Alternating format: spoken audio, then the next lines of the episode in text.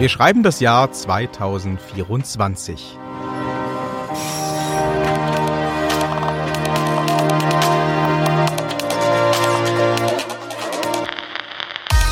Wir gehen denselben Jobs nach wie auch schon in den Jahren zuvor. Doch die Arbeitsbedingungen haben sich verändert. Bürogebäude und Firmenzentralen sind vielerorts anderen Zwecken zugeführt worden. Heute sind sie mehr Treffpunkt als Arbeitsplatz. Die Digitalisierung, die 2020 während der Corona-Pandemie ihren Anfang nahm, hat es uns ermöglicht, uns von unseren Schreibtischen zu emanzipieren. Heute arbeiten wir dort, wo es uns am besten passt. Und auch wann es uns am besten passt. Unserer Produktivität hat das übrigens keinen Abbruch getan. Wird so unser Arbeitsleben nach Corona aussehen? Werden wir uns frei machen können von bestehenden Strukturen? Und ist das überhaupt wünschenswert? Ich bin Victor Redman und um diese Fragen geht es heute in unserem Rückblick auf morgen. Die Corona-Krise ist an keinem Unternehmen spurlos vorübergegangen. Auch die Deutsche Bahn musste schnell reagieren. In der letzten Folge habe ich mit Personalvorstand Martin Seiler darüber gesprochen, wie diese Reaktion aussah und wie sich die Pandemie auf das Miteinander bei der Bahn ausgewirkt hat. Heute richten wir unseren Blick auf die Zukunft. Ich wollte von Martin Seiler wissen, welche Veränderungen aus der Corona-Zeit die Mitarbeiterinnen und Mitarbeiter der Bahn auch weiterhin begleiten werden. Herr Seiler, meinen Sie denn, dass im Zuge der Corona-Krise die Bürogebäude, die wir so überall in den Städten sehen, jetzt demnächst geschlossen werden? Werden die verwaist bleiben? Haben wir jetzt das Ende der Dienstreise erlebt? Oder wird das auch wieder ein Stück in die alte Normalität zurückgehen, sobald das alles möglich ist? Ja, wir haben jetzt ja die Situation mehr oder weniger zwangsweise erlebt, äh, dass wir in die Homeoffice gegangen sind. Und ich glaube, künftig wird man stärker abwägen, äh, zu welchem Zweck man tatsächlich ins Büro geht wo man unterwegs was erledigen kann, was man in Videokonferenzen macht. Wir haben alle einen Riesenschub gemacht in äh, der Frage der Kompetenz von Anwendung von digitalen Medien. Aber ich glaube, wir werden jetzt auch künftig einfach besser austarieren müssen, zu welchem Zweck, für welche Aufgabe, für welches Ziel ist welches Medium das Richtige. Und ich glaube, dass äh, das Büro, die Bürogebäude sich auch äh, dann eher dazu eignen werden, dann zusammenzuarbeiten, innovativ zu sein, kreativ zu sein. Und ich glaube, auf der anderen Seite wird man dann für kurze Besprechungen natürlich sich die Frage stellen, muss ich dafür ins Büro fahren oder kann ich das auf andere Art und Weise erledigen? Ganz spannend finde ich ja, gerade wenn wir uns ähm, ein Unternehmen wie die Deutsche Bahn angucken, dass es ja da durchaus auch sehr unterschiedliche Aufgaben gibt und dass gar nicht jede Tätigkeit sich jetzt so unbedingt zum Homeoffice eignet. Das operative Personal ähm, hat natürlich da wenig Chancen. Also Zugbegleiter zum Beispiel stelle ich mir aus dem Homeoffice eher schwierig vor. Wie kann man das in Zukunft verhindern, dass da sowas wie eine Zweiklassengesellschaft am Ende entsteht, die die remote arbeiten können und die, die eben weiterhin sich ins Getümmel stürzen müssen? Ja, wenn wir mal kurz einen Blick auf unsere Belegschaft äh, werfen. Wir haben in Deutschland über 200.000 Beschäftigte. Davon sind rund 80 Prozent tatsächlich im Betrieb unterwegs, wie Sie es beschrieben haben, als Zugbegleiter im Service, in Stellwerken. Also das heißt, äh, das sind Tätigkeiten, die kann ich schlicht und ergreifend nicht von zu Hause aus äh, ausüben. Und die anderen 20 Prozent, ja, da gibt es natürlich mehr Flexibilität. Wir haben schon vor der Krise äh, Tarifverträge, auch Betriebsvereinbarungen gehabt äh, zum mobilen Arbeiten, zum flexiblen Arbeiten. Und die werden sicherlich jetzt auch anders genutzt werden. Was wir aber sehen, dass äh, schon jeher und auch in Zukunft auch äh, die Kolleginnen und Kollegen im operativen Bereich natürlich auch äh, sehen, wie kann ich meine Arbeit anders gestalten, wie kann ich Einfluss nehmen auf die Arbeitszeit, auf die Schichtplanung.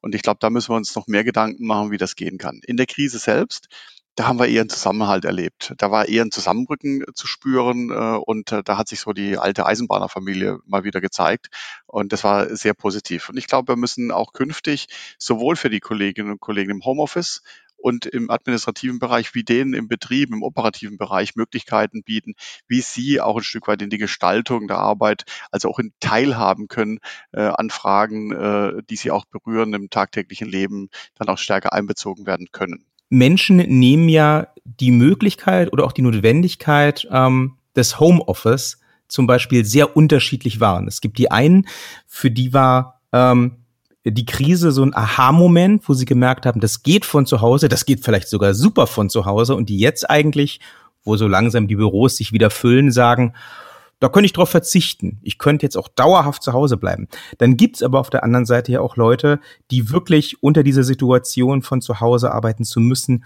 ähm, extrem gelitten haben. Also ich hatte das bei mir im, im äh, Freundes-, im Bekanntenkreis tatsächlich, dass nach zwei, drei Wochen Homeoffice jemand angefangen hat, ähm, aus dem Internet sich äh, Bürogeräusche einzuspielen, weil er gesagt hat, ich werde hier sonst wahnsinnig. Ich sehe keinen Menschen, ich tippe den ganzen Tag nur und ab und zu gibt's mal einen Zoom-Call. So möchte ich nicht arbeiten, auch wenn das technisch möglich wäre. Gibt es da auch Möglichkeiten, in Zukunft sowas abzubilden oder ähm, wird für die Mitarbeiterinnen und Mitarbeiter, für die die Arbeit jetzt grundsätzlich digitaler bleiben wird, dann das Homeoffice auch einfach der Standard sein müssen?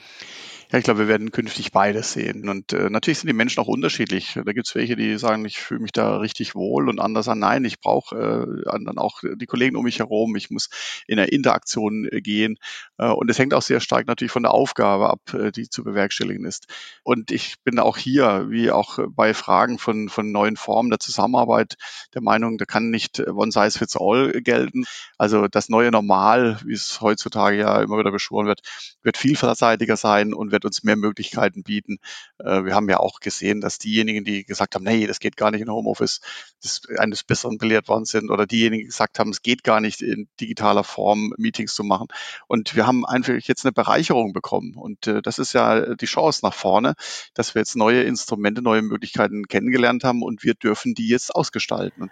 Haben eigentlich Unternehmen wie die Bahn, die ja doch als sicherer Arbeitgeber auch in der Krise ähm, gelten dürfen, jetzt in den letzten Monaten an Attraktivität gewonnen? Wir haben äh, bereits äh, vor der Krise äh, auch gerade mit unserer neuen Strategie eine starke Schiene und äh, setzen auf Nachhaltigkeit, auf eine Verkehrswende, auf äh, Umwelt schon erlebt, äh, dass äh, wir zusätzliche Bewerberinnen und Bewerber bekommen haben in allen möglichen Bereichen, wo viele uns auch gesagt haben, jawohl, ich sehe da einen Sinn darin, ich möchte da auch äh, Teil dieser Veränderung sein. Pro Jahr bewerben sich bei der Deutschen Bahn rund 400.000 Menschen. Gerade jetzt in der Krise haben wir uns deutlich als sicherer Arbeitgeber äh, herausgestellt. Wir haben weiterhin rekrutiert, wir haben weiterhin eingestellt und wir sind uns auch da im Klaren darüber, dass das, was vorher richtig war, nämlich äh, eine Verkehrswende, eine Nachhaltigkeit, auch der Umwelt zuliebe da äh, was zu tun, richtig ist. Und deswegen sehen wir auch nach vorne raus da großes Potenzial und sind da auch als Arbeitgeber weiterhin sehr attraktiv. Neue Möglichkeiten, neue Instrumente, neue Arbeit. Das ist das Spezialgebiet von Jule Bosch. Als Speakerin und Coach unterstützt sie Unternehmen dabei, ihr Arbeitsfeld neu zu gestalten. Dabei hat sie stets die aktuellsten Trends aus den Bereichen der Zukunftsforschung im Blick. Im Fokus steht bei Jule Bosch aber immer der Mensch. Denn ein Trend, sagt sie, ist nur dann zukunftsfähig, wenn Menschen ihn auch mitgehen. Mit Jule Bosch habe ich darüber gesprochen, wie sie sich unsere Arbeitswelt vorstellt. Nach Corona. Jule, du beschäftigst dich ja äh, nun schon länger mit den Themen New Work und ähm, Zukunftstrends und da dieser Podcast hier Rückblick auf morgen heißt, würde mich natürlich brennend interessieren, wie stellst du dir denn Stand heute die Arbeitswelt im Jahr 2024 vor? Was glaubst du, was wird sich da nachhaltig verändert haben? Grundsätzlich muss man, glaube ich, sagen, dass sich die Zukunft meistens viel, viel langweiliger anfühlt, als man das so denkt. Wenn wir noch weiter in die Zukunft blicken, ähm, dann wird es sicher wahrscheinlich ähm, Entwicklungen geben, die heute noch ein bisschen absurd erscheinen, aber die werden sich auch dann schon in eine Form begeben haben, die uns dann wahrscheinlich total langweilig vorkommt. Weil nur was Normalität sein kann, kann auch Zukunft sein. Das Thema Gesundheit wird jetzt natürlich nochmal extrem verstärkt. Ähm, und 2024 könnte man sich vorstellen, dass schon einzelne Aspekte von unserem gesteigerten Gesundheitsbewusstsein, dass die sich auch in die Unternehmen rein äh, gebohrt haben. Vielleicht kommen wir sogar in Teilen äh, unserer Büros zurück zum Cubicle, zu dieser Box, in der man ganz ungestört sein kann und wo von außen jetzt erstmal niemand ähm, groß reingucken kann. Gleichzeitig denke ich, wird es auch in der, in der Sensorikrichtung äh, vielleicht einige Umsetzungsfälle geben, die wir tatsächlich jetzt einfach beschleunigt auf den Weg bringen. Äh, wenn man sich zum Beispiel das Thema Beacons anschaut, mit denen man in Räumen gucken kann, wer ist denn da jetzt überhaupt gerade, wie viele Menschen sind da und zentral ausgelesen wird, in welche Räume man jetzt vielleicht nicht mehr gehen sollte, weil das einfach ein erhöhtes Risiko darstellt. Der zweite Bereich, den ich so sehe, ist das Thema Homeoffice, was uns die letzten Monate wirklich so stark begleitet hat, zwangsweise ins Homeoffice gesteckt zu werden. Das ist auf der einen Seite für viele eine große Herausforderung und auf der anderen Seite gibt es, glaube ich, ganz, ganz viele Dinge, die wir gerne weiterführen wollen würden. Allein das Thema Flexibilität von Arbeit. Ich kann mir selbst aussuchen, wann ich arbeiten möchte, wo ich mich vielleicht einrichte in der Wohnung, äh, kann mir das sehr, sehr persönlich ähm, herrichten. Da kann es dazu kommen, dass wir vielleicht in Zukunft nicht mehr fragen müssen, ob wir ins Homeoffice dürfen, sondern ob wir vielleicht eher begründen müssen, warum wir ins Büro kommen wollen, weil da natürlich das Risiko viel höher ist, vielleicht auch mit einer ansteckenden Krankheit ähm, ja in Kontakt zu kommen.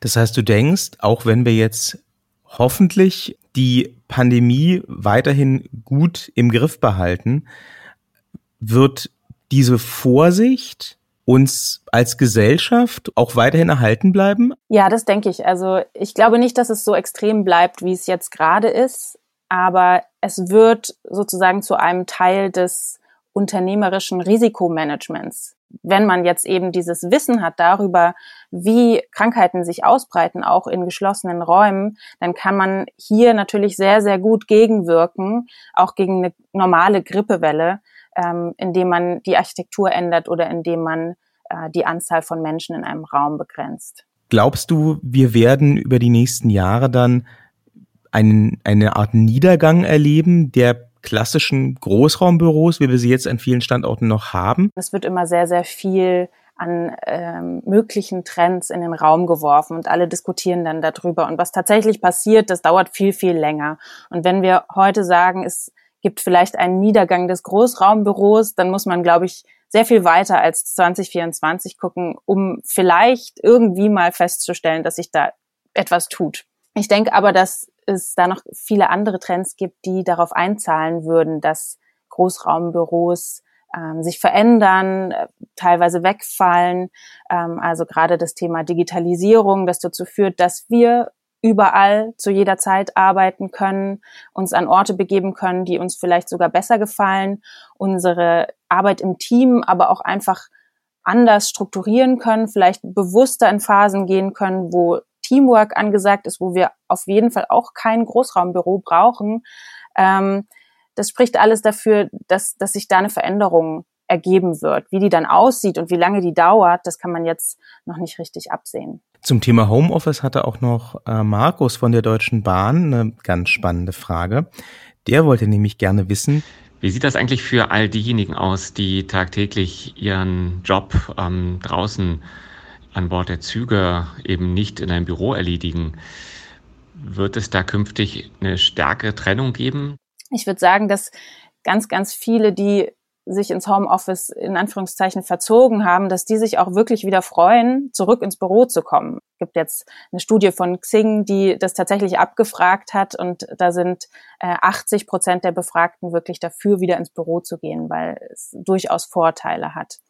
Und auf der anderen Seite die, die sich nicht ins Homeoffice verziehen können, die kann man natürlich gezielt schützen, also durch äh, ja Desinfektionsmaßnahmen, Abstandsregeln. Das haben wir ja alles in den letzten Wochen und Monaten gesehen. Ähm, ich glaube, dass es in diesen zwei Welten sozusagen, dass es da grundsätzlich erstmal eine natürliche Trennung gibt wir müssen einfach gucken, dass, dass diese beiden Gruppen ganz unabhängig von Sicherheitsvorkehrungen sich weiterhin als Teil des Unternehmens fühlen, dass die, dass da nicht der eine oder der andere das Gefühl hat, ich, ich bin hier nicht so wichtig wie die anderen, ähm, ich, ich äh, bin vielleicht sozusagen äh, der, um den sich als letztes gekümmert wird, sondern da müssen wir ganz viel Kommunikationsarbeit leisten, dass da die Brücke erhalten wird zwischen diesen Welten. Ähm, ja, manche Unternehmen starten da sowas wie, wie ähm, ja, Praktika durchs Unternehmen hindurch. Also dass einfach die Kommunikation am Laufen erhalten wird ähm, und dass auch begründet wird, warum bestimmte Maßnahmen jetzt äh, sinnvoll oder nicht sinnvoll sind. Glaubst du, dass wir da auch in den nächsten Jahren vielleicht ein anderes Verständnis entwickeln werden müssen von dem Wert, den so Arbeiten mit Menschen dann hat?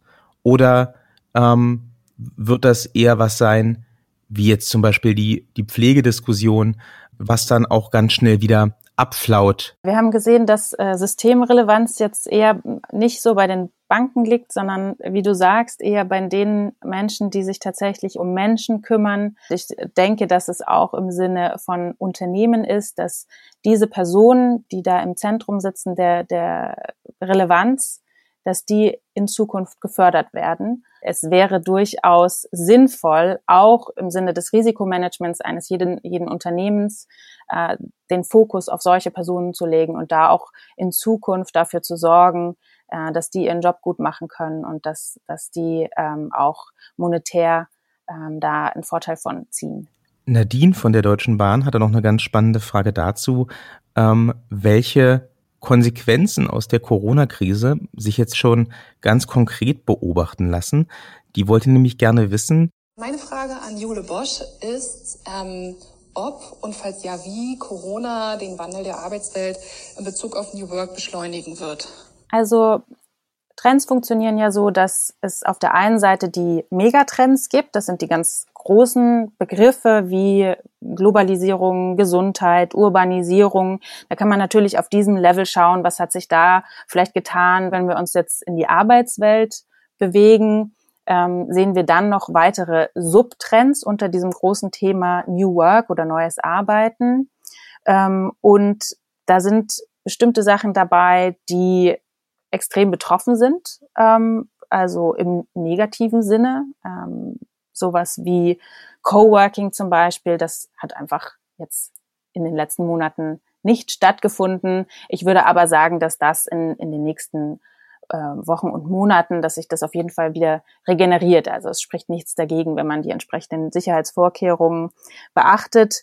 Ähm, und dann gibt es so Sachen, was ich super spannend finde, die sind ähm, nicht vollkommen neu, die sind aber vorher eine totale Nische gewesen und die treten jetzt wirklich in ungekanntem Ausmaß zum Tragen, äh, wie zum Beispiel das Thema Work-Life-Blending. Also ähm, bis vor ein paar Jahren haben wir noch von Work-Life-Balance gesprochen. Da ging es darum, dass man da zwischen dem Arbeitsleben und dem Privatleben eine gute Balance hin bekommt, dass man sozusagen auftankt in seiner Freizeit und dann wieder äh, gut und produktiv in, in den Job starten kann. Und beim Work-Life-Blending ist so ein bisschen so ein Mindset-Shift drin, wo man sagt, Arbeit und Leben gehören eigentlich zusammen und ich muss sie nicht trennen, sondern es gibt mir vielleicht sogar Energie, wenn ich eine sinnvolle Aufgabe habe, dass ich dann abends die noch vorantreiben kann. Also da ist ganz stark die Wertung rausgenommen.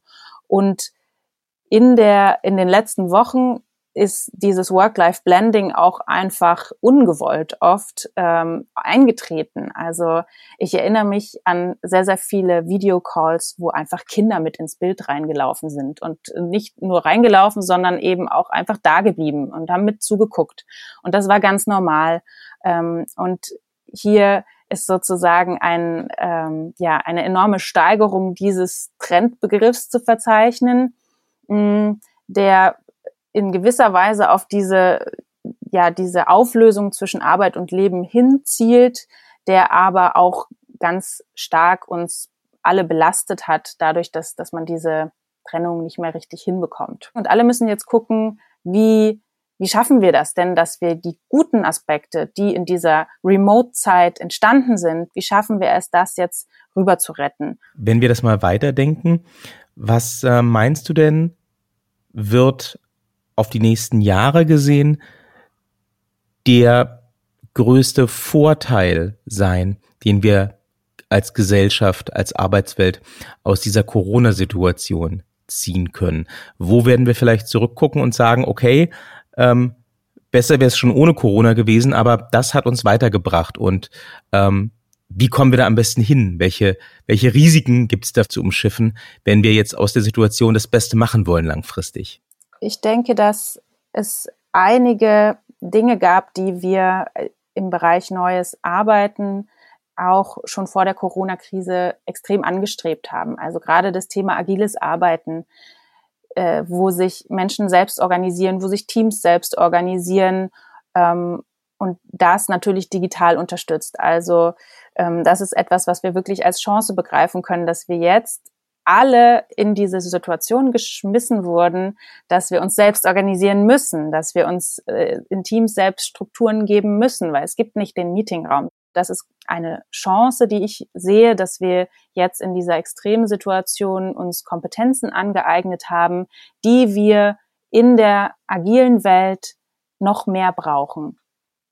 Ähm, ein Risiko wäre natürlich, dass äh, dass viele da einfach nicht mitkommen, dass sie das auch gar nicht wollen. Und äh, das war in den letzten äh, Jahren auch schon immer so. Es gibt einfach bestimmte Personen, die ähm, da nicht mitmachen möchten. Die möchten schon selbst organisiert arbeiten, aber diese ganze Offenheit, als Mensch aufzutreten, mit Emotionen aufzutreten, das möchten sie nicht in die Arbeitswelt tragen. Und da äh, die Verbindung zu halten mit diesen Personen äh, und die trotzdem in die Teams zu integrieren, das ist, glaube ich, eine, eine sehr, sehr äh, große Herausforderung. Etwas anderes, was ich sehe, ist, dass wir über die Krise ähm, stark verstanden haben, was die wesentlichen Dinge sind, also was das wesentliche Angebot ist, äh, das Unternehmen haben, äh, vielleicht auch die wesentlichen Fähigkeiten, die Menschen haben und alles, was nicht wesentlich ist, das kann auch weg.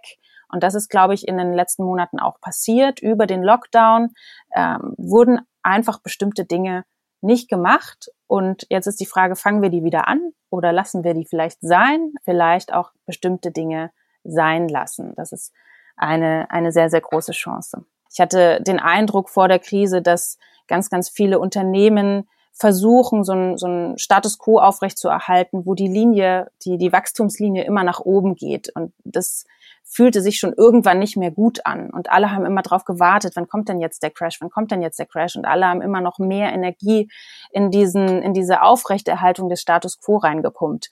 Und jetzt haben wir aber die Erkenntnis, es geht irgendwie weiter. Es wird auch die nächsten Jahre weitergehen. Wir wissen ja, dass die Märkte schwanken und dass es auch irgendwie so sein muss, weil daraus entsteht die Innovation, daraus entsteht Neues. Ähm, und das zuzulassen und da auch einfach zu sagen, die Chance zu sehen und zu sagen, jetzt, wo führt uns denn diese Veränderung hin? Ganz persönlich, als Unternehmen, als Gesellschaft ähm, und wie wollen wir das auch nutzen? Das äh, ist, glaube ich, die größte Chance dieser größten Krise, die wir in den letzten Jahren erlebt haben. Homeoffice und flexible Arbeitszeiten für alle. Das wird wohl auch nach Corona eine Fantasie bleiben. Dennoch wird die Pandemie ihre Spuren in unserer Arbeitswelt hinterlassen. Und das ist gut so. Was wir erwarten können, sind mehr Möglichkeiten, mehr Flexibilität und auch eine Rückbesinnung auf das Wesentliche. Klingt vielleicht nicht so spannend, wie mancher das jetzt erwartet hätte, aber dennoch bleibt es ein überaus interessanter Rückblick morgen. Auf morgen.